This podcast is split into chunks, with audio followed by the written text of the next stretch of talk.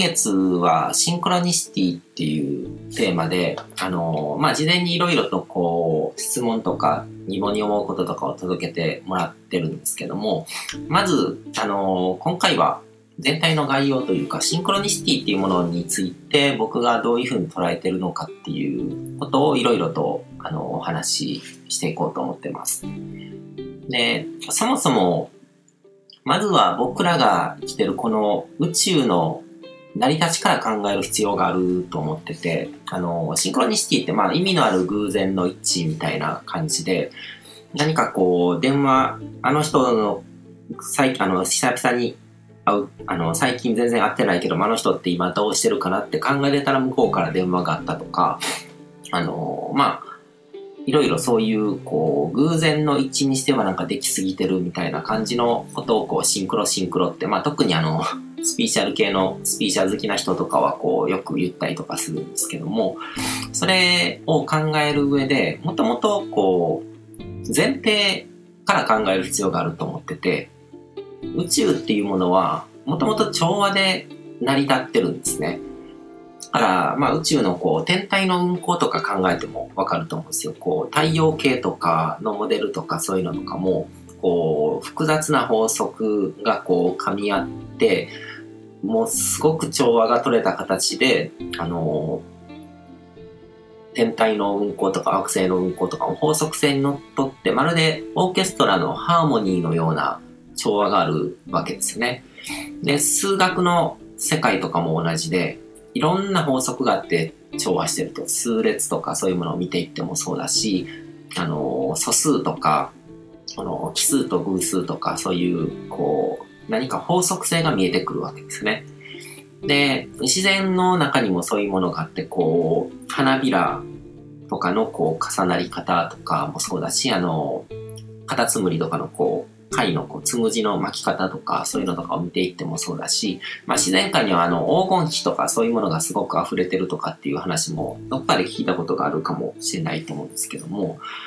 で、あの原子とかの構造の中でこう、原子核の周りを飛んでるこう電子の動きとかもそうだし、空気中の粒子の動きとかもそうだと思うんですね。すごく調和があると。で、炎の揺らめきとか、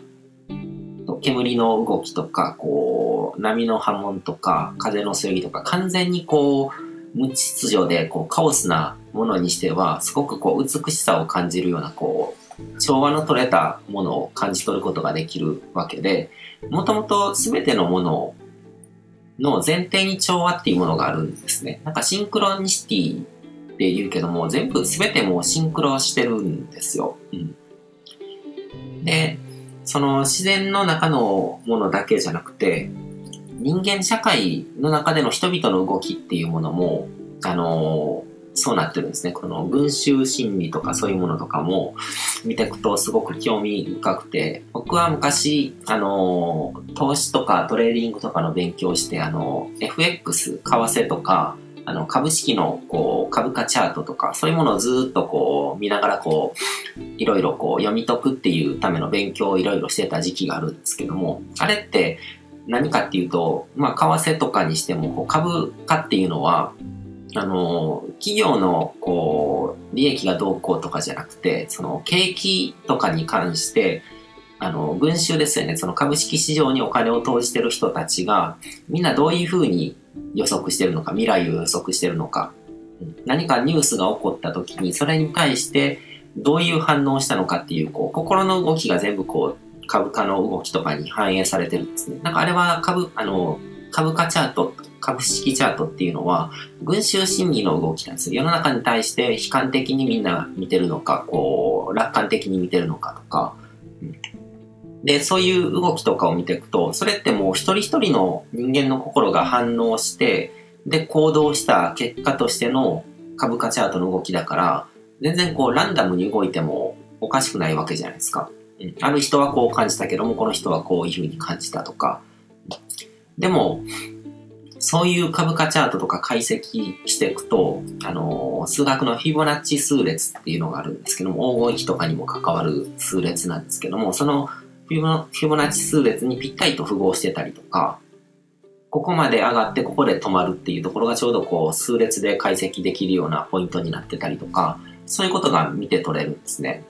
で、それがすごくなんか興味深いなと思って、その人の心の動きとか、そういうこう集合意識が自然と繋がってるっていうことに関して僕はそういうところからすごくなんか実感が持てるんですけども、一人一人のこう細かい動き見ていくと別々の人格を持って一人一人の意思を持ってこう動いてるように見えるけども集団でこうマクロなものとしてこう見た時に何かしらの法則性が働いてたりとか調和っていうものが見て取れる。ですね。うん。だからまあそれは人間がもう自然、人間すらもこう自然の一部だからこの宇宙とか自然とかそういうものにそもそもこう調和っていうものがあるっていう風に考えた方がはるかにこう自然なわけですね。うん。だから、世界の動きとか、その、世の中で起こってることとかが、こう、全くランダム、ランダム性に支配されてたり、こう、カオスですよね。こう、混沌としたものによって動いてるわけじゃなくて、すべて何かその背景には、まあ、アルゴリズムって言ってもいいし、何らかのこう、調和とか、そういうものが働いてるんですね。うん。だからそもそもの前提を変えないといけないんですよ。シンクロが起こってるのが特別なこととか、なんかこう、珍しいことみたいな感じで捉えてしまいがちだけども、この宇宙は基本シンクロしてて調和しながらこう流れるようにこう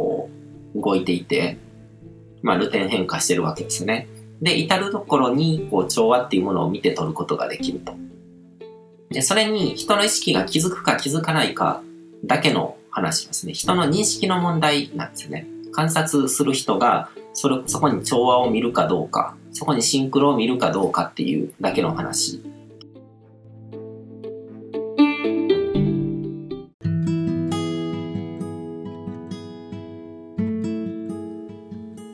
回も最後まで聞いていただいてどうもありがとうございます。チャンネルの説明ページの方に僕が提供している悟り式コーチングの最初の2ヶ月分を無料で受講できる案内があります。ゴール設定とアファメーションについて詳しく解説してるんですけども、僕自身もこれらのことを本格的に取り組み始めて、で、それで大きく人生を変えたという経験があるので、あの、まだ受講したことがない方であったりとか、このタイミングでピンとくる方はぜひ登録して体験してみてください。また、僕がどんな人間なのかを簡単に知ってもらえる2分ほどで読める会員プロフィールのリンクも貼ってます。僕自身がインターネットを通じた出会いによって自分の人生を大きく変えたので、この出会いがあなたの人生を変える良いものになることを願ってます。ではまた次の放送でお会いしましょう。